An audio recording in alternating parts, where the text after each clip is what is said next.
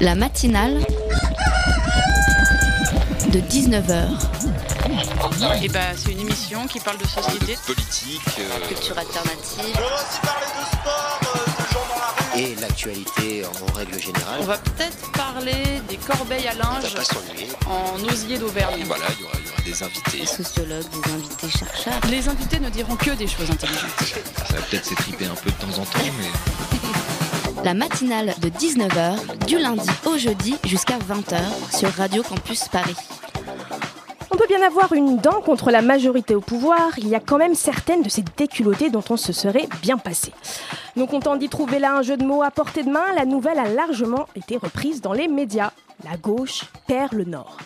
Vous savez, ce département populaire, ces terres ouvrières, berceau du socialisme municipal, qui ont vu passer un Léo Lagrange, un Pierre Mauroy, les cocos avaient le 93, le PS le Nord.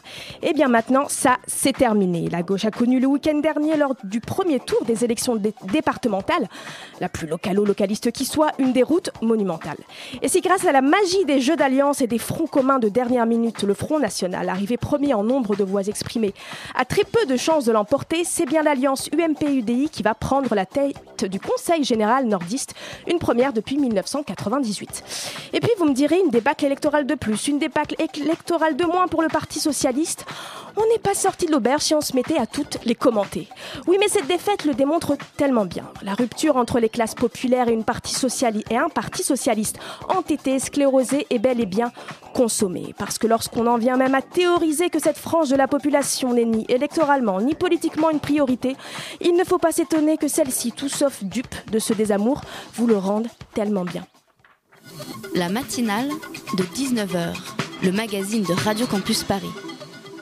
Bonsoir et bienvenue dans la matinale de 19h. En deuxième partie d'émission, on recevra les membres de Alter Panam, une association qui organise des fêtes bien sympathiques et hautes en couleurs le dimanche en région parisienne. Mais tout de suite, Ce jour-là, Jacques se sent particulièrement seul dans la villa de son beau-frère. En effet, Lionel et Esther sont partis en excursion en emmenant Christian avec eux. Nicole et Claudie travaillent. Véronique est partie rejoindre Patrick. Importante société, recherche, jeune fille, 18-25 ans, ayant le goût du calcul. Bah, pourquoi une jeune fille? On peut très bien euh, être marié, avoir le goût du calcul et avoir 26 ans. Laveur pneumatique, vac, quoi? Vac, vac, vacances assurées. Je cherche le contraire, moi. Un métier sans vacances. Je peux plus entendre parler de ce mot-là. Et oui, les tracas liés au chômage et à la recherche d'emploi, ça, ne date- ça ne date pas de la dernière pluie. Puisque cet extrait, c'est un extrait de la série Vive la voix, diffusée dans les années 70 sous l'ORTF, ça nous rajeunit pas. Alors, retour en 2015, puisque la nouvelle est tombée aujourd'hui, le chômage tue. C'est en tout cas la conclusion d'une étude de l'INSERM, donc l'Institut français pour la santé et la recherche médicale, publiée aujourd'hui. Et ben oui, elle tue ben, entre 10 000 et 20 000 personnes par an en France. Et les causes avancées pour expliquer cette surmortalité sont la surconsommation d'alcool, je vais arriver, ou l'apport calorique trop important des personnes qui sont sans emploi. Alors nous ce soir, euh, bah, c'est une toute autre conséquence assez méconnue et sous-estimée du chômage euh, sur laquelle on va se pencher, et c'est la solitude. Serge Pogam, bonsoir. Bonsoir. Alors vous êtes sociologue au CNRS et vous avez euh, dirigé l'enquête de la Société Saint-Vincent de Paul publiée le 12 mars dernier.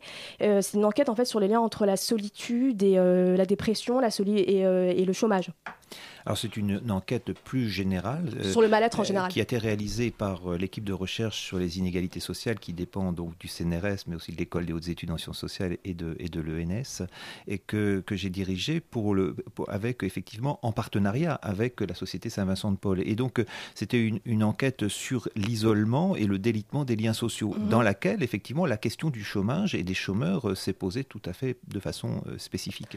Laura, C'est notre, app- notre apprenti sociologue, mais je vais te présenter quand même.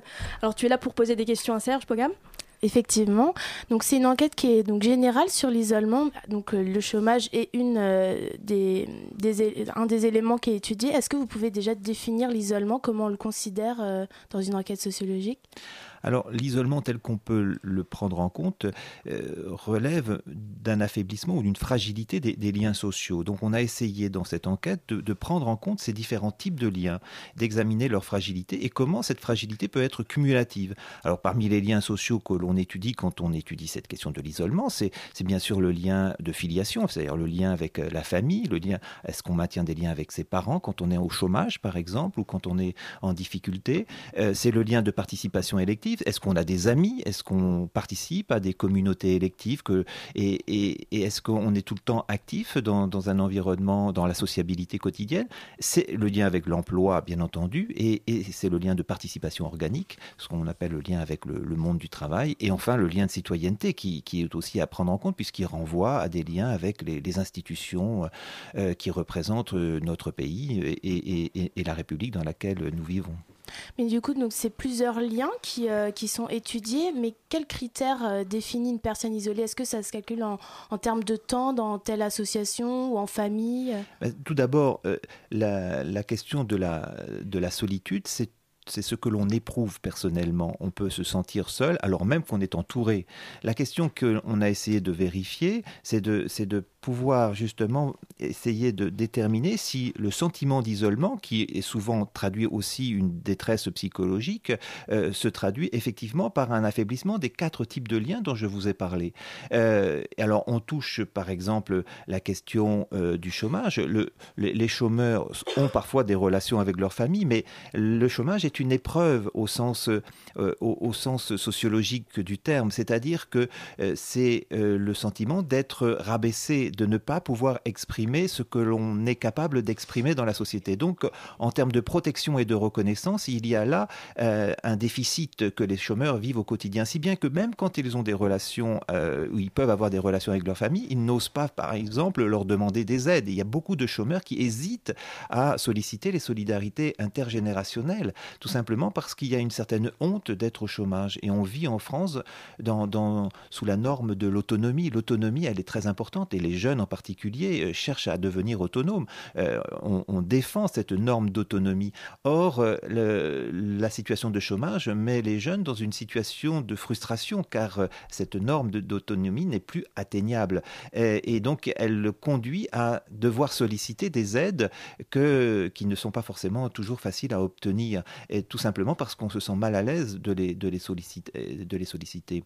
Alors, le chômeur vit aussi l'affaiblissement de ses liens amicaux, de ses relations de, sociabilité, euh, tout simplement parce qu'il a le sentiment que euh, tout, le, tout son entourage euh, le, fuit d'une certaine manière. Le, chômeur, se replie souvent euh, sur lui-même en ayant le sentiment que sa valeur dans les échanges sociaux est, moindre et, qu'il n'est pas désirable dans les relations. Donc euh, il ne veut pas assumer un, rôle inférieur, un rôle disqualifié. Il préfère souvent se replier sur lui-même. Et Serge Pocam, lorsque vous disiez les chômeurs subissent même plus la solitude que les personnes âgées, c'est pas aussi quelque part, en tout cas je reprends les articles qui reprennent l'étude, pas aussi quelque part bousculer des idées reçues qu'on a sur le chômage, que c'est peut-être aussi avant tout une souffrance. Enfin, moi, je lis vos, enquêtes et euh, j'ai l'impression qu'on le rappelle un peu. Le, chômage, c'est l'expérience de la disqualification sociale. Alors, vous, vous, avez raison de comparer avec des, les personnes âgées parce, parce que, c'est l'image des personnes les plus isolées effectivement, les, personnes âgées sont les moins entourées. La sphère d'intégration sociale d'une personne âgée se réduit euh, euh, parce que euh, son entourage est, moins, vaste, moins large. Et donc, ce que l'on on, aurait pu penser que les, personnes âgées vont souffrir davantage de solitude du fait de cet isolement plus important.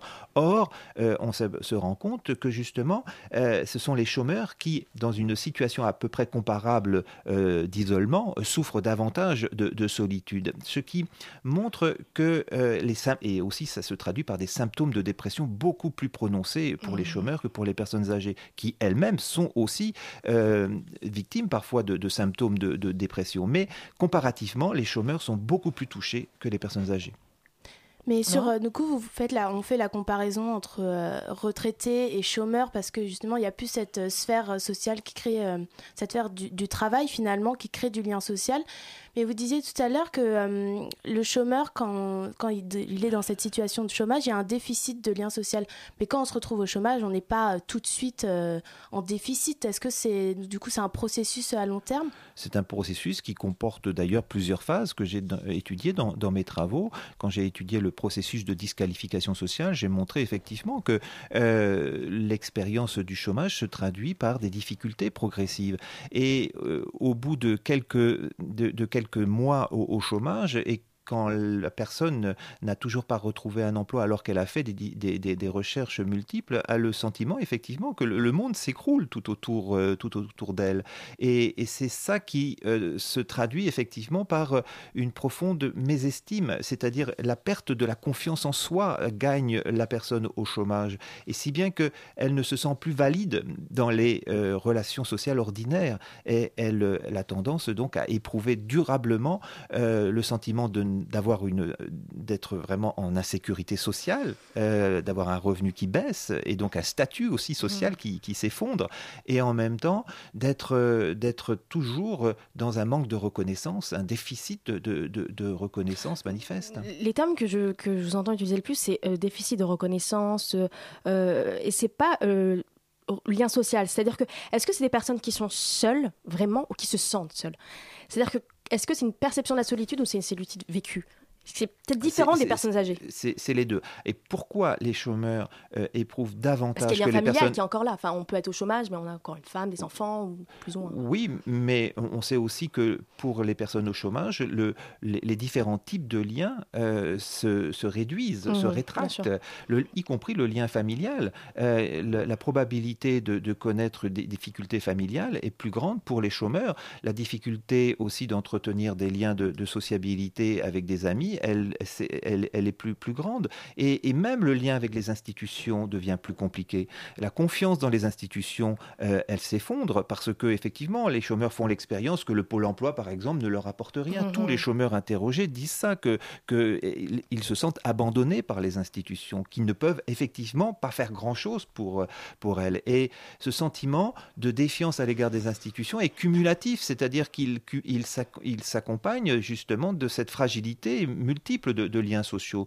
Et, et, donc, ce que je voudrais souligner, c'est que euh, la frustration des chômeurs, c'est en grande partie de voir un décalage entre la norme de l'emploi mmh. qui est véhiculée dans notre société et même la, la valeur norme travail qui est très la, importante. Qui est et très... la norme, je dirais même plus que c'est la norme d'emploi, puisque, puisque l'emploi euh, permet d'accéder à la protection mmh. sociale notamment. Et donc c'est la norme d'emploi, je dirais même d'emploi stable qui est vécu, véhiculée. Pourquoi les jeunes Et dans euh, un pays, on a une assurance chômage qui est assez euh, qui là, qui est assez conséquente. Elle n'est pas parfaite, mais elle est plus présente que dans d'autres pays où ça n'existe presque pas ou moins dans un pays où le, chômeur est plutôt accompagné. Donc, enfin, euh, Pôle Emploi, euh, c'est quand même une agence qui euh, pas, donne pas des réponses à tout le monde, mais qui est voilà, qui est assez, qui est présente un peu partout en France. c'est quand même peut-être, on n'est pas dans un pays où les chômeurs sont plutôt bien lotis. Vous trouvez pas? Euh, l'expérience du chômage n'est pas simplement euh, ne, ne, doit pas simplement être prise en, en, compte uniquement sur le plan monétaire parce qu'il y a de toute façon une, une régression mmh, euh, du, du, du, revenu. Mais il faut la mettre en relation avec les, les normes justement parce que c'est par rapport aux attentes sociales que le chômeur s'identifie. Donc dans une société donnée il va se référer aux normes de sa société.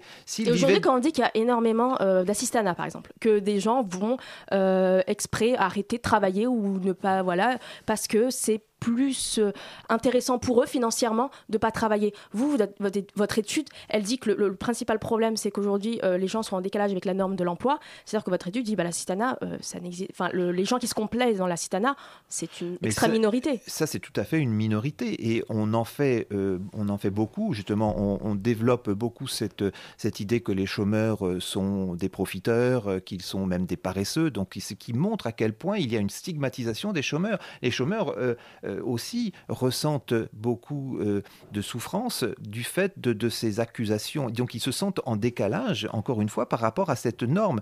Ils ne se, et, ils se sentent stigmatisés par ce regard négatif que l'on porte sur eux. Ils ne peuvent pas se promener au moment des heures d'activité de, tout le monde librement parce que, parce que justement, on voit pas envie de passer comme des gens qui, qui donc voilà, ça va, être, ça va, être, des flâneurs qui ne font rien, qui faut bon. Donc et, donc tout ça, ils vont plutôt rester chez eux. Beaucoup vont rester chez eux pour parce que justement, il, y a le poids social, la pression sociale qui est très forte. Est-ce que vous, en tant que sociologue, vous, pensez que ce paramètre euh, du, mal-être, du bien-être, euh, de, de la santé mentale doit, doit être plus pris en compte par les pouvoirs publics pour un peu appréhender, euh, mettre des, chiffres sur ce que c'est le chômage.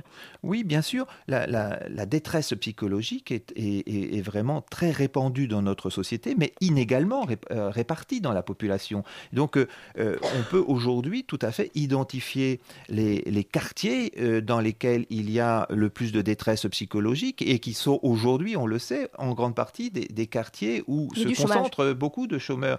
Euh, qui se sentent en plus euh, discriminés sur le marché de l'emploi, souvent des personnes qui sont au chômage et qui sont d'origine étrangère, et qui en plus donc euh, font, c'est presque la double peine, c'est le chômage et plus le, sentiment d'être discriminé dans, dans, la société. Donc ce qui empêche effectivement de construire ce lien de citoyenneté qui repose sur la confiance dans les institutions.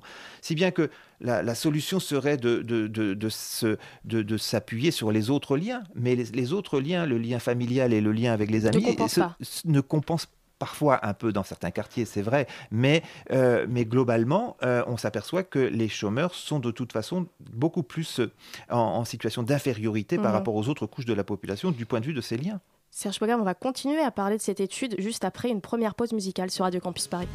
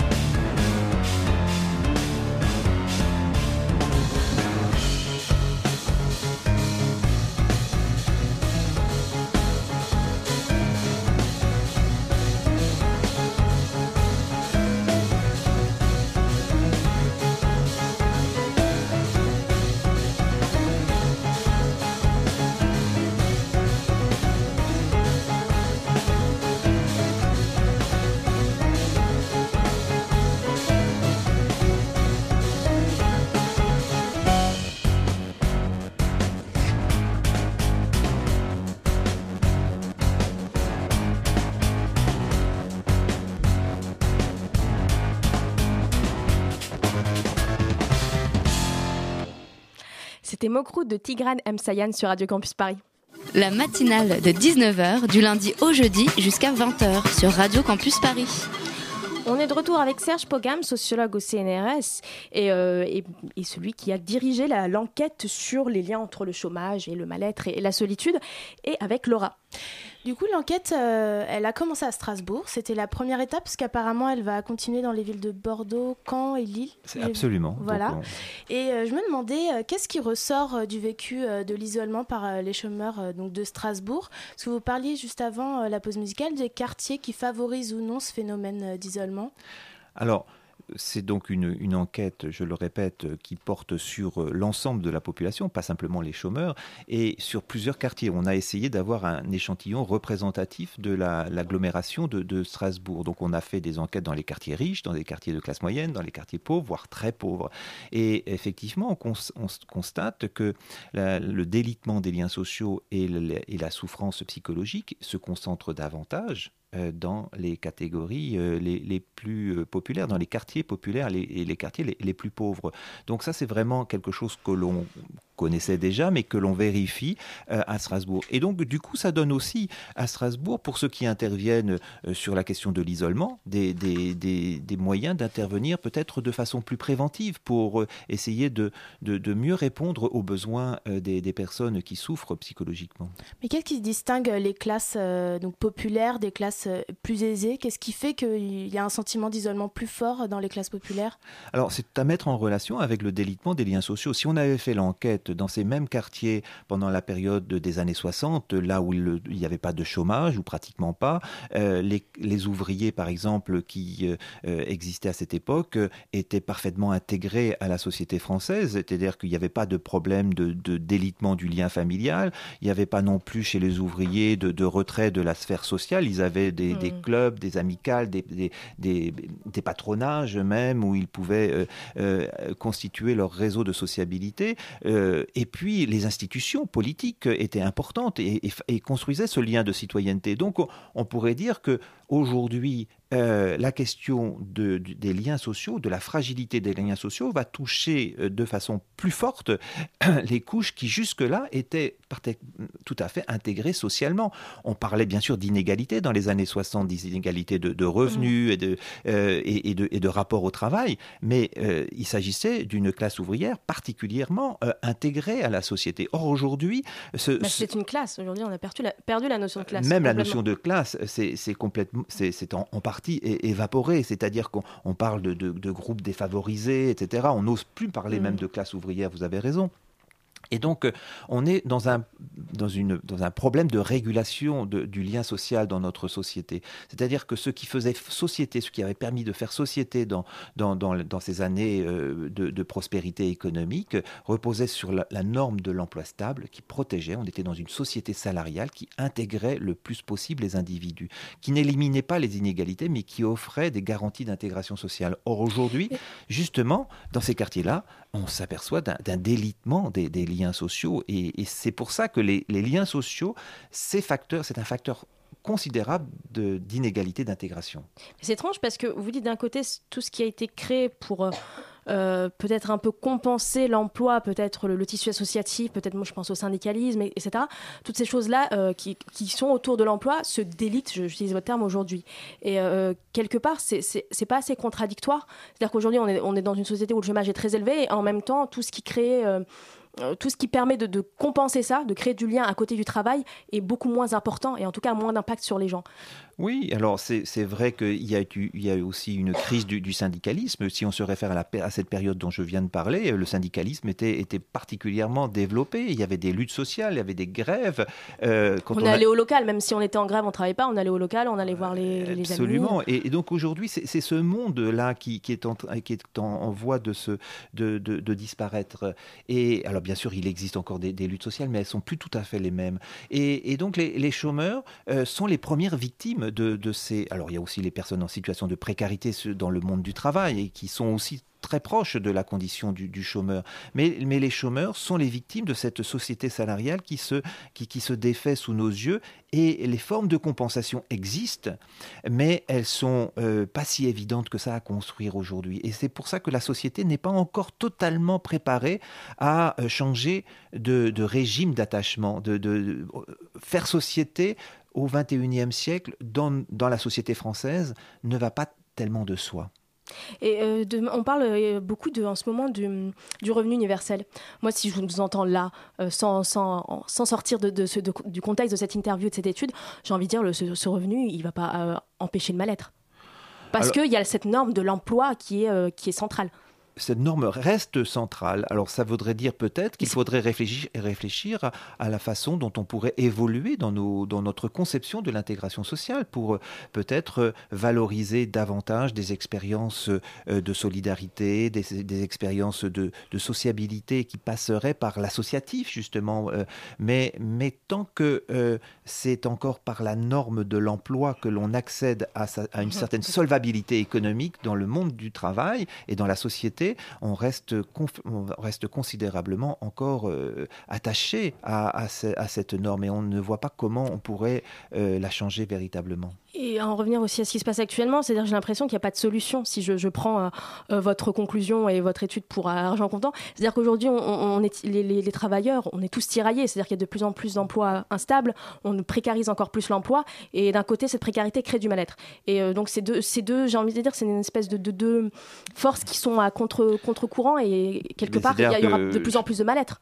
pour, pour, réduire le chômage, on nous propose des politiques néolibérales qui accentuent la précarité. Donc précarité, source de souffrance. et qui est source de souffrance. Donc effectivement, vous avez raison, c'est-à-dire que c'est l'ensemble de la société salariale qui va, qui va mal.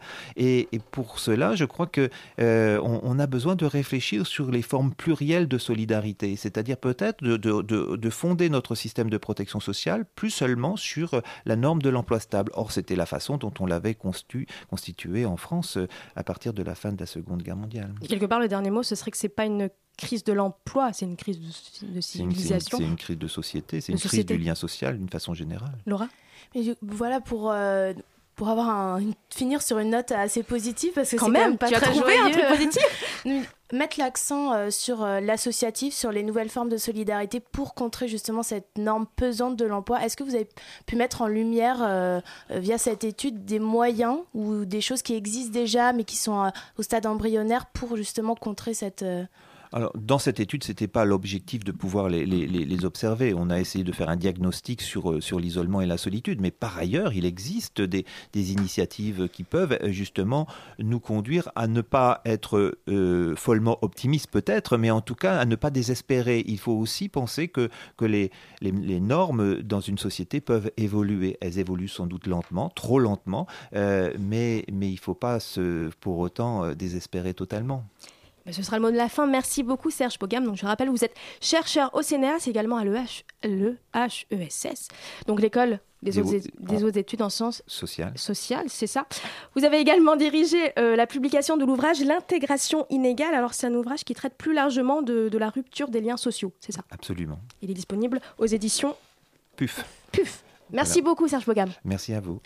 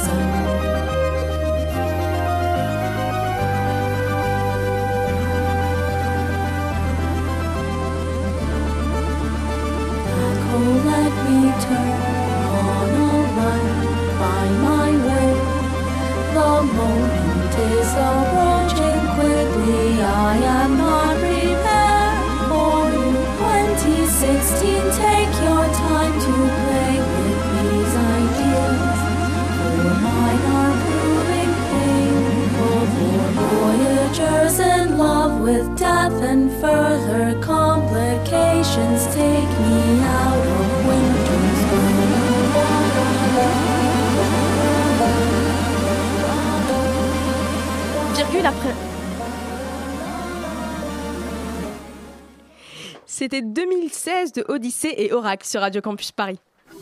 La matinale de 19h sur Radio Campus Paris. 19h32, c'est l'heure de la chronique Bon Plan étudiant de Maude. Bonsoir à toutes et tous pour cette nouvelle chronique. J'ai choisi de vous présenter une de nos associations partenaires historiques que sont la Ludi IDF. La Ludi n'est autre qu'une association d'improvisation IDF pour Île-de-France, bien sûr. La Ludi est bien étudiante, mais pas que. Et comme on n'est jamais mieux servi que par soi-même, écoutons-les présenter leur association. Qu'est-ce que c'est exactement la Ludi, euh, mon cher Brice Eh bien, en fait, c'est euh, des ateliers euh, pour les étudiants en majorité, en priorité, mais aussi d'anciens étudiants voilà, qui veulent euh, pratiquer le théâtre d'improvisation. Et qu'est-ce que le théâtre d'improvisation, Lisa? C'est quoi? C'est en fait c'est euh, l'interaction avec le public. En gros, euh, ça va être des étudiants, des improvisateurs qui ne connaissent pas les thèmes que vont être donnés par le public et ils vont improviser dessus. En fait, ils vont créer des sketchs, des histoires. Et le but c'est de faire un peu marrer tout le monde, mais pas forcément tout le temps. En fait, hein. parfois c'est très sérieux et ils vont avoir des contraintes. Alors on peut leur demander voilà de faire un, un sketch euh, à la manière de Molière, à la manière de Shakespeare, etc. Donc il faut connaître quand même ces classiques. Euh, Il y a beaucoup d'acteurs justement dans la troupe aussi, un peu quand même, qui recherchent ça aussi, un truc différent euh, autour des émotions, de l'instant, euh, de l'accident aussi. Il y a beaucoup de gens en fait qui ont envie d'aller de faire de l'impro, en fait, d'intégrer l'association et c'est une asso finalement qui intègre beaucoup de personnes. Il y a beaucoup de demandes. Euh, il y a des entraînements en fait chaque euh, semaine.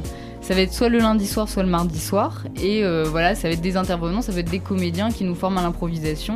On est pas mal, on est euh, 80 à peu près, mais euh, répartis donc effectivement en quatre groupes de 20. Euh, Il y a quatre groupes de niveau. La moyenne d'âge, c'est 18, euh, 18 à 30 ans en fait. C'est assez Ouais. varié. Euh, on, va dire vraiment la moyenne, il y a quoi? C'est 22-23 ans en fait. Il y a 50% des personnes qui bossent déjà, euh, voilà, d'autres qui sont dans d'autres facs. Et euh, il y y a des étudiants de, Jussieu. Pour ceux qui veulent euh, tester, il y a un, y a une- un atelier d'initiation à l'improvisation qui est ouvert aux étudiants euh, de Jussieu le mercredi 8 avril. Et voilà, c'est vraiment l'occasion de découvrir ce que c'est. Voilà, en général, c'est bah, une super ambiance, etc. Quand même, je vous incite à réserver hein, sur contact idf.com. Et puis alors, l'improvisation, nous connaissons tous de près ou de loin, mais dans les faits, cela se traduit comment?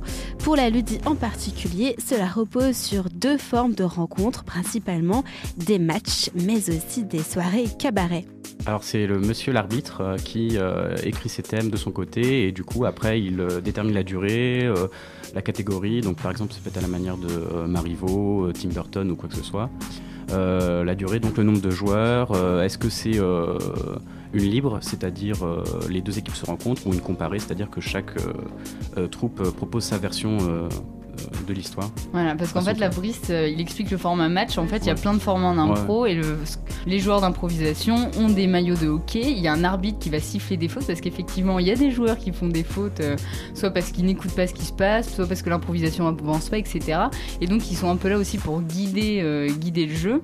Voilà, on a un hymne aussi. euh, voilà, chaque équipe a son hymne. C'est très très ritualisé, hein, mais ça c'est le format match. Et euh, voilà, à la fin de chaque sketch, le public va voter. euh, pour euh, les improvisateurs qui leur ont plus plu. Il y a aussi le format cabaret, et donc là en fait c'est plus dans des bars, dans des... euh, nous on fait ça pas mal, notamment en fait la Ludidef c'est euh, au Café de Paris à Ménilmontant. Et en gros là il y a que 5 joueurs sur scène et il n'y a pas d'arbitre, il n'y a rien, c'est libre. Il va y avoir un maître de cérémonie un peu qui va faire le lien entre le public, qui va expliquer certaines catégories qui, qui sont un peu confuses. Qui peuvent paraître un peu confuses. Et en fait là c'est le public qui donne son thème. Euh, quand ils entrent euh, ils vont écrire sur un petit papier hop et on tire leur papier et voilà. Et donc là euh, voilà c'est aussi convivial et les gens euh, mangent en même temps au café de Paris euh, les gens mangent en, en même temps leur burger euh, boivent leur Voilà. bière. Enfin c'est super sympa.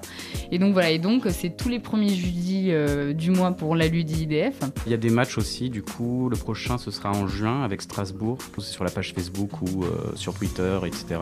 Pour tous ceux qui sont intéressés par l'association et souhaiteraient l'intégrer, leur recrutement se déroule courant juin-juillet et bien sûr retrouvez toutes les infos, leurs dates, leurs prochaines performances et détails sur leur site www.ludi-idf.com. J'espère vous avoir éclairé quant à la ludie mais aussi sur la pratique de l'improvisation. Très bonne soirée à toutes et tous. Mais oui, tu nous as éclairé. Merci beaucoup, Maude. La matinale de 19h. Festoyeurs et festoyeuses, gardez vos confettis, finissez votre tranche de pastèque, réservez-vous un petit pastaga, réinventez votre, votre paréo, creusez votre âme fantastique. Ça y est, vous êtes prêts pour la nouvelle édition de l'Alter Paname. Voilà comment se présente la prochaine édition. L'Alter Paradigme, le 4 avril, dont nous sommes partenaires à Radio Campus Paris. Alors pour nous expliquer un peu le concept, on reçoit Nicolas, fondateur d'Alter Paname. Bonsoir Nicolas Bonsoir. Et Nina et Laurent, responsables de la déco et un peu de la programmation, il me semble. Bonsoir. Bonsoir. Alors, le 4 avril, on va commencer par la date, le pourquoi du comment on vous invite. Le 4 avril, c'est l'alter paradigme. Qu'est-ce que c'est l'alter paradigme? Eh bien, écoutez, l'alter paradigme, on va dire que euh, c'est euh, un mélange euh, de tous les temps, passé, présent, futur. Euh, on, on va Ouh là essayer. là, c'est large. C'est large, voilà, c'est ça. Mais justement, c'est ça aussi qui est intéressant. C'est l'infini et plus C'est ça? Euh, non, mais c'est un peu aussi la réunion de, on va dire, tout ce qu'on a envie de voir euh, dans, la, dans la fête d'aujourd'hui, de demain, et euh, tout ce qui nous plaît. Et euh, voilà. Donc concrètement, en fait, c'est une fête qui est organisée par Alter Paname. Et euh, moi, j'ai regardé sur Facebook, on ne sait pas encore où c'est. Eh bien voilà, le lieu est secret. C'est un peu problématique, Non, c'est peut-être intéressant justement oui, de garder un peu de mystère. complètement. Vous avez déjà beaucoup de personnes inscrites? Euh, oui, des demandes, effectivement. pas mal, ouais. Pas mal, suffisamment même. Donc ça, c'est le 4 avril, on va, y- on va en reparler. hein. Je voulais commencer vraiment par, par la date euh, qu'on attend un peu tous, hein, parce que c'est un peu la surprise, où ça va se passer, comment, pourquoi. Mais surtout, on va parler de l'association. Alors l'Alter Paname, qu'est-ce que ça co Alors, c'est Nicolas. c'est moi Oui. qui dois parler. Mais oui, c'est à toi, le fondateur. l'Alter Paname, en fait, c'est né. euh, On m'entend pas. Ok. Voilà, rapproche mieux le micro. C'est né en fait de beaucoup de choses en fait. Au départ, on, on était parti dans un lieu avec une autre association avec laquelle j'ai travaillé aussi, qui avait, où on organisait aussi des fêtes assez Elle a un petit nom, originales, cette etc. Je vais pas le donner parce qu'ils veulent euh, Pardon. garder le secret. un Pardon, petit pardon. Et, euh, et du coup, on s'est, on s'est pointé un jour dans un lieu et on est un peu tombé amoureux du lieu parce qu'il nous laissait euh, justement pas mal de liberté. Il était assez vierge. euh, voilà, voilà. On va pas développer énormément sur ce lieu, mais du Mhm. coup, c'est parti d'un lieu. Et euh, petit à petit, euh, on s'est détaché des lieux, du lieu pour des raisons euh, personnelles. Et on a commencé un petit peu à vouloir, à vouloir se perfectionner dans, dans l'organisation des soirées et surtout essayer un petit peu de, de donner un peu plus de relief à ces soirées qui se développent de plus en plus à Paris et d'apporter quelque chose de, de, de plus. C'est ça. euh, voilà. Parce que des concepts de soirée, euh, il y en a quasiment tous les week-ends. Euh, à chaque fois, le- on- je suis, je- sans aucun mépris, les, les- les organisateurs pensent avancer- inventer quelque chose de, de nouveau. Alors vous, qu'est-ce qu'il y a vraiment de nouveau? Qu'est-ce qui est vraiment nouveau dans cette initiative, dans cette association? Quel est l'esprit? J'ai envie de demander ça à Nina. Alors, euh, en fait, ce qu'on souhaite faire, et avec cette édition encore plus, c'est qu'on souhaite apporter d'autres formes d'art que juste la musique. Et euh, des, des formes d'art qu'on n'a pas l'habitude de voir. Euh, pour la prochaine, on va avoir pas mal d'installations euh, d'art numérique, etc. Mais on souhaite absolument pas perdre le côté fête. Voilà, tout ce qu'on essaie de programmer, on essaie de, de- de garder une optique ludique ou immersive ou interactive. voilà. Et quels sont ces autres arts concrètement? Est-ce que tu as, des termes précis pour... Alors, Qu'est-ce qu'on va faire dans ces soirées? Qu'est-ce qu'on va découvrir? On va découvrir des installations. Par exemple, on aura une installation euh, sous un dôme d'un collectif euh, qu'on fait venir de Turquie. Euh, on aura des animations d'un collectif nantais qui s'appelle les Toto Black. On aura également des Parisiens qui s'appellent les Nonotak et qui vont nous faire des installations lumineuses. Voilà, c'est toutefois, on essaie de rassembler plein de choses qu'on n'a pas l'habitude de voir. Et, mais on oublie... ça en même temps. Voilà, tout ça en même temps, mais vraiment on essaie de pas oublier le côté fête, on essaie de garder ce côté ludique absolument, parce que ça reste une fête. Je me trompe peut-être, mais c'est la deuxième édition, c'est ça? À plus. C'est-à-dire Plutôt la septième, non? Ouais, c'est ouais, c'est plutôt la septième. La septième. Bah, parce que je- bref. Mais en tout cas, je- je- ce que je me demandais, c'est qu'est-ce que, est-ce que vous avez des, des exemples concrets de, de- de soirées où ça s'est passé? Qu'est-ce qui s'est passé dans ces soirées? Euh, des, des- voilà, des, des dates avec des villes, de noms de villes, parce que là, on ne sait pas où ça va être le, le- le 4 avril. Ah, mais on est de toute façon euh, basé sur Paris, donc Mhm. euh, on restera euh, parisien, euh, du moins pour le moment. hein. Des endroits particuliers, parce que Bah, Paris, il y a eu c'est le Cabaret vaste. Sauvage euh, Mhm. dernièrement avec euh, l'altère du docteur Parnassus et euh, voilà, c'était 6B. c'était une belle fête. Il y a eu le 6B. 6B qui fait, fête ses 5 ans ce week-end. Ouais, tout à Voilà. fait. Bah, par exemple, si tu veux un exemple concret pour la Parnassus, on a essayé de. de- bah, déjà, le lieu en lui-même, le cabaret sauvage, était assez en accord avec le thème. On a essayé d'apporter des entresorts forains, un atelier d'hypnose, etc. Enfin, tout ce qui était en rapport avec le thème, en fait. Mhm. D'accord. Et euh, j'ai vu également une campagne Kiss Kiss Bank Bank. Euh, c'est bien ça, je me trompe pas. Oui, hein, non, encore non, une non. fois. Euh, pourquoi vous avez fait appel à cette, enfin c'est un appel à une, une demande de, de, de don quelque part? Alors déjà, c'était pas tout à fait des dons, parce qu'en fait, les gens qui donnaient sur le Kiss Kiss Bank Bank euh, bénéficiaient d'une part d'une entrée, donc moins cher que Mhm. le prix d'une entrée normale. Donc au final, ils ne faisaient pas vraiment un don, ils avaient juste, euh, en gros, le fait qu'ils nous avancent de l'argent sans avoir vraiment d'informations sur la prochaine soirée, leur permettait de pouvoir participer à la prochaine soirée à moindre coût. Donc finalement, c'était donnant-donnant. C'était donnant, oui, c'est le principe du Kiss Kiss Bank. hein, C'est une collecte par- participative sur. Internet, mais euh, on gagne quelque chose en donnant quelque Avec chose, évidemment. C'est pas des dons. Mais l'id- l'idée du don, c'est qu'on on croit en un projet, c'est-à-dire qu'on défend ce projet-là. C'est que, et qu'est-ce- à votre avis, qu'est-ce qui a séduit les gens qui ont, qui ont donné et qui ont gagné derrière Alors, Précis, faut peut-être expliquer euh, l'origine du Kiss Kiss Bank Bank si tu veux. Alors le Kiss Kiss Bank Bank, il est né juste au moment où on est parti du lieu dont je te parlais tout à l'heure, en fait, justement avec lequel on n'a pas forcément eu des très très bons, euh, des très très bons rapports. Mhm. Euh, je pense qu'il n'avait pas tellement compris l'état d'esprit dans lequel on voulait faire nos fêtes, etc. Et du coup, ça n'a pas pu marcher. Et Parfois, même quand on est dans le euh, l'événementiel, parfois il y a des voilà, voilà. Oui, il y a des pas requins, des gens de voilà. Et du coup, euh, il a fallu qu'on autoproduise l'événement et il nous fallait des fonds. Donc, on a demandé aux gens de, de participer et Mais c'est là où j'ai pas compris, il y a le peut-être le, le, le- le quiproquo par rapport au, au un an. Moi, je vous ai entendu tout à l'heure dire ça fait un an que l'association existe. C'est ça. Donc il y a les soirées. Alors vous pouvez, parce que là, moi, j'avoue moi-même pas comprendre. C'est-à-dire que l'association existe depuis un an, mais en même temps les soirées existent depuis sept ans. Enfin, les, les fêtes Non. existent Non, il y a sept fêtes en fait. Sept. Voilà, il y a En eu sept édition fêtes, de l'Alter cette Panam. année. Il y a sept éditions, mais sur combien d'années Sur, Sur une un an. année à peu près. Mais oui, c'est Voilà. ce que je disais. C'est là où c'est pas compris, je ne comprenais pas. Ça existe depuis un an, voilà, c'est ça, mais il y a eu sept éditions, d'accord. Voilà, Voilà. maintenant. Donc euh, quelques-unes qui ont eu lieu justement dans le premier lieu. C'est ça. euh, Maintenant, on se comprend, voilà. je ne comprenais pas. J'étais perdue. Tout à fait.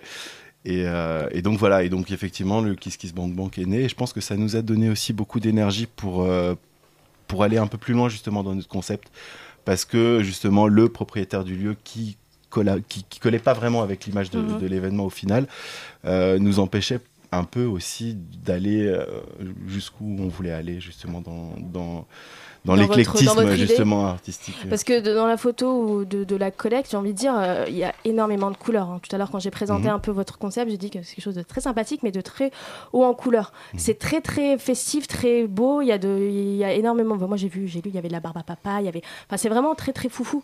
Et euh, c'est pas. Et là, vous disiez, on n'était pas d'accord avec les gens. Je comprends en fait qu'on puisse pas être d'accord avec vous, parce que c'est un peu fou. Enfin, vous comprenez aussi ça. Oui et non. oui et non. En fait, je pense que c'est même pas forcément. Je fais euh, l'avocat du diable. Oui, non, mais pourquoi pas Éventuellement, on pourrait, on pourrait penser ça, mais je pense que c'est même pas ça en fait qui, qui a fait que ça n'a Mhm. pas marché. Je pense que c'est plus parce que c'est quelqu'un qui croyait pas spécialement au projet, qui n'avait Mhm. pas forcément euh, compris un peu le, la profondeur du truc, et du coup, ça n'a pas pu, ça a pas pu coller. Et, euh, et du coup, ça nous a vraiment donné une, on va dire un deuxième souffle et Ouais. plus d'énergie pour pour aller plus loin. Et du coup, on a c'est à peu près à ce moment-là que Laurent a rejoint l'équipe et a commencé à travailler avec Nina sur la direction artistique et qu'ils ont commencé à creuser un maximum justement sur tout ce qui est tout ce qui sont ces artistes qui viennent se, se greffer à l'événement. C'est-à-dire que de manière générale sur ce genre de soirée, on a un line-up, un flyer et euh, un bar. C'est ça. Et vous, insistez sur votre line-up qui doit être euh, totalement euh, original. Alors, comment vous créez ce, comment vous choisissez ces artistes? Laurent Eh bien, on- déjà, on essaie de pas choisir les artistes qui sont passés la semaine d'avant. Et puis, euh, bah, après, c'est, on va dire, euh, une décision après qui est, qui est commune, puisque bah, on propose des choses. Enfin, on peut toujours proposer, mais euh, Mhm. ensuite, il faut que ça colle aussi avec l'esprit euh, de la, fin, de, de toutes la- des membres de l'association. Et euh, effectivement, euh, bon, on va dire que là, dernièrement, on est parti un peu sur les esprits, enfin, sur euh, des artefacts du Pulp, euh, un ancien club de Paris, parce Mm, que c'est vrai qu'on a fait venir Chloé, Scratch Massive, cette fois-ci Arnaud Bottini. Bon, c'est, on va dire, un petit côté un peu plus électro-punk. Donc, euh, ce côté un peu punk, euh, je pense que ça nous colle aussi un peu à la peau. Mais bon, enfin, aujourd'hui, on peut plus vraiment parler de punk, mais bon. Ouais. Euh, c'est un peu alternatif aussi, et puis euh, C'est des artistes bah, pour le coup français, et euh, c'est aussi important de bah, faire valoir un peu nos valeurs. musique. Et euh, voilà, ça, fait partie des ben, choses. on, euh, on va un peu avoir un avant-goût de ce qu'on va écouter dans vos soirées tout de suite sur Radio Campus Paris.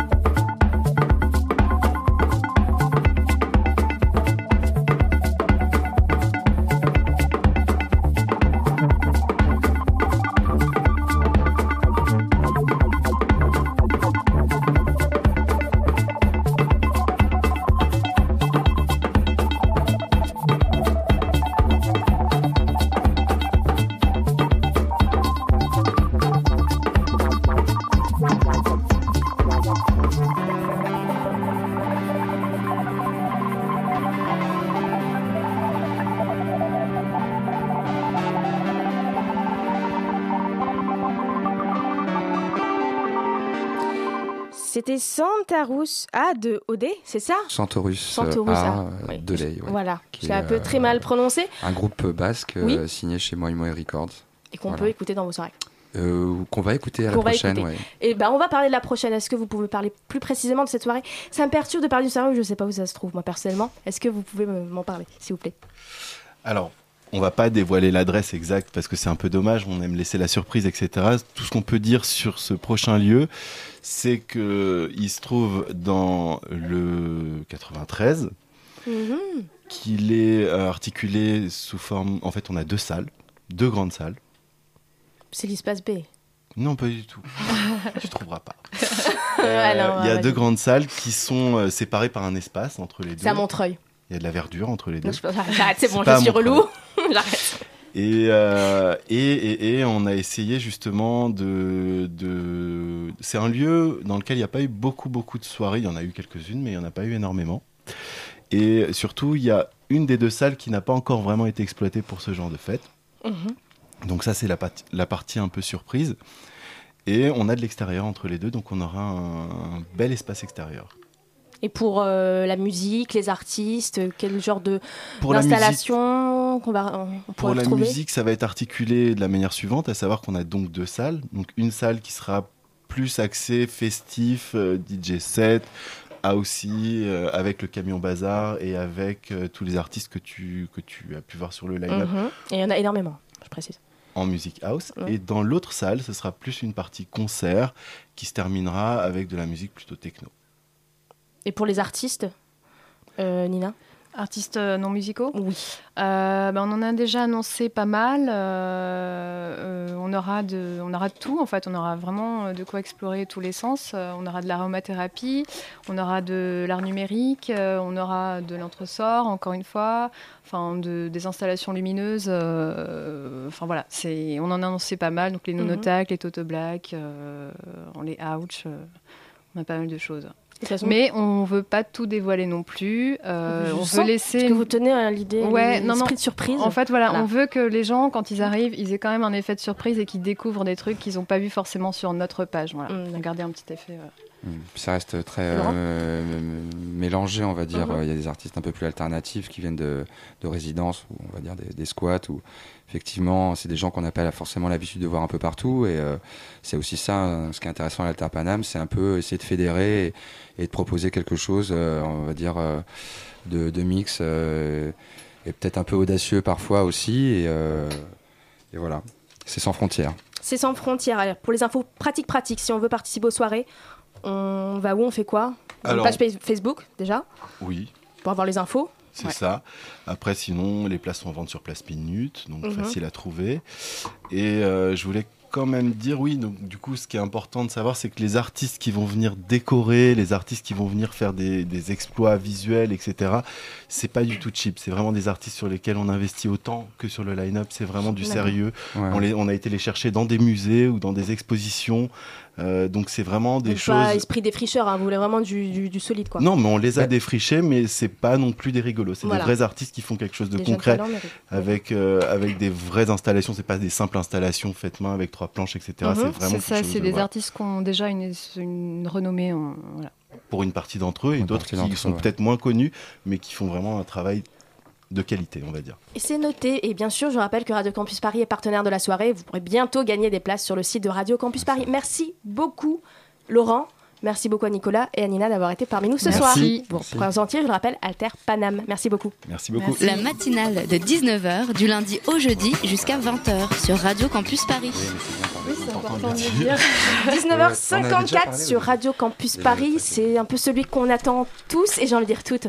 Ah mais t'as du succès, Guillaume, tu le sais Ouais, bien sûr. Guillaume, docteur Gossip, pardon. C'est moi, c'est moi, c'est moi. Je m'entends cette fois-ci. Salut, Dania, ça va? Mais très bien, toi. Hmm, Je suis vexé, Dania, je suis vexé. Mais, nous en ça parlerons fait, plus ça fait tard. 20 minutes qu'il est dans le Ça fait studio 20 et minutes que je pas suis là. Dania m'a oublié, mais c'est pas grave, c'est pas grave. Je vais me rattraper. Tu sais que je stresse beaucoup et ça me fait sûr, mes a Pas moyens. de souci, Je pas de je souci. Alors, ce soir, on parle. De, santé, de santé, oh là là. Parce que la santé c'est cool, la santé c'est intéressant et la santé ça concerne tout le monde. Faudrait peut-être apprendre le slogan quand même. oui, Je viens toutes les semaines, c'est génial. Est-ce que tu vas avoir des que t'es enfants. Dania? Bah, bien sûr. Et notre 33 invité ans. aussi, je peux demander. Euh, oui, oui, oui, À pas dans 33 l'immédiat, mais. Pas dans euh, les médias. Eh bien, ne vous inquiétez plus hein, pour l'accouchement, parce qu'en fait, la médecine ne cesse de faire des progrès avec, écoutez bien, l'invention d'un aspirateur à bébé pour faciliter les naissances. C'est génial. Donc, en fait, c'est l'histoire d'un mécanicien automobile, en fait, le gars du garage au coin de la rue qui fait des vidanges, qui, après avoir regardé sur YouTube comment retirer un bouchon de liège coincé dans une bouteille de vin vide sans casser la bouteille à l'aide d'un sac en plastique, Faut pas permet bébé, à la médecine de faire un grand pas en avant. Écoute bien, c'est là que c'est formidable.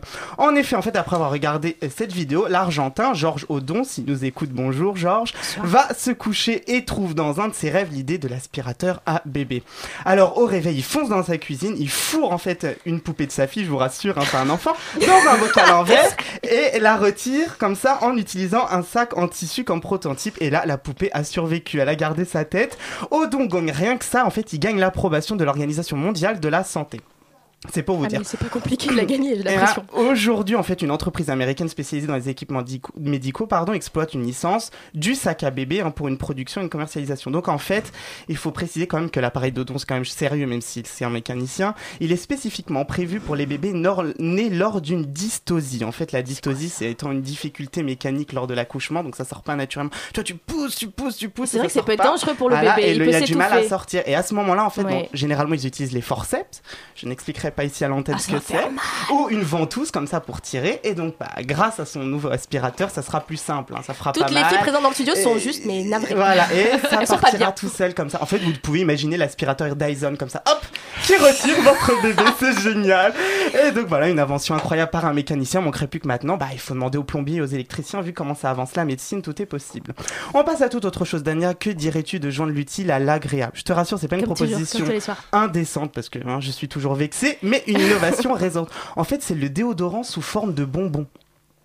Ah non, Alors plutôt, génial, ouais, c'est ce génial. truc. Plutôt que sans dur, en fait, des aisselles tous les matins comme ça de déo, ça pique, C'est ça pas bien pour la tout, santé. C'est une cata- ouais, enfin, c'est pas grave ça. Et euh, une trouvaille, alors qu'on doit à deux sociétés, une américaine et une bulgare. En fait, ils ont développé et commercialisé le bonbon déo Perfume Candy, attention. Une fois avalé, le bonbon diffuse un parfum de rose qui s'exhale par les pores de la peau. Une seule dose suffira à parfumer une personne adulte durant 6 heures, c'est génial. Donc son principe, en fait, c'est voilà, évacuer l'odeur directement. Parce que il le est sans corps ne la sucre, garde pas. j'en- euh. J'en sais rien s'il est sans sucre. Écoute, euh, t'as pas besoin de faire un régime, t'es toute maigre. Alors, donc en fait, le composé actif dans le bonbon est le géraniol, voilà, que l'on trouve dans les roses, la lavande et la vanille. Et ce serait inoffensif, hein, d'après les trucs comme ça. Donc, par contre, ça coûte un peu 10 dollars le petit paquet, donc ça fait un peu cher la pastille quand même. hein. Et faut en prendre euh, une toutes les 6 heures. Attends, mais laisse c'est- tomber, c'est de l'arnaque. Mais bon, donc du C'est coup, il va venir bientôt en bon. France. hein, Il y en a déjà en Allemagne, en Espagne, en Chine, en Corée, en Arménie. Ça fait un truc de folie. Alors, si on a un peu le temps, je vais faire un, un quiz spécial phobie. on a tout le temps. Voilà, un quiz spécial phobie. Nos invités peuvent participer. Oui, oui, rattrape-toi, t'as raison. Et euh, donc, du coup, je vais vous dire des phobies comme ça, une ou deux. Vous allez me deviner, vous allez essayer de deviner ce que c'est. Alors, enfin, que désigne, attention, la dentoscalpophobie? La peur du dentiste. De Non. se faire arracher les dents? Non plus. De perdre ses dents. C'est tout simplement la peur du cure-dent. Alors là, C'est faut m'expliquer. Il Expliquez-moi comment il y a peur d'un des gens qui ont cure-dent. peur des cure-dents. Mais ça Eh pique, c'est Oui, c'est ouais, enfin bon quand Je même un cure-dent. Et par exemple que désigne aussi par exemple l'ambulophobie. La peur de l'ambulance. Non. La, La peur d'être handicapé. Non. La peur de marcher. c'est ça, la peur de marcher, bravo. Ah, tu vois, on sent les gens qui ont fait du latin. Alors, on a le temps, c'est bon, non On s'arrête là Encore une dernière, encore une une dernière. Et que désigne la caïnophobie La peur des caries. Mais qu'est-ce que t'as avec le dentiste toi J'ai des caries. Dentiste tous les des c'est je pas chez le bon. médecin, ça me Eh non, mais c'est tout simplement la peur de la nouveauté. Donc voilà, il y en a qui ont peur de la nouveauté. Et le rapport avec la santé? Bah, c'est des phobies. Ah bah pardon, oui, c'est santé mentale. Oui, bref. c'est- c'est Ah bah je fais tout. C'est tiré moi. par les cheveux Ah ouais, pour moi, pardon. Je fais voilà, tout, je écoute, fais hein, tout. voilà. Tara, tu te rattrapes pas en disant ça, Dania. Tu te Pas rattrapes du tout, pas du tout, je m'enfonce même. Merci beaucoup à Elsa, Tiffany, Laura, Maud et Guillaume pour cette émission. Demain, c'est au tour de Martin, euh, qui c'est lui qui animera la matinale. Bonne soirée à tous sur Radio Campus Paris.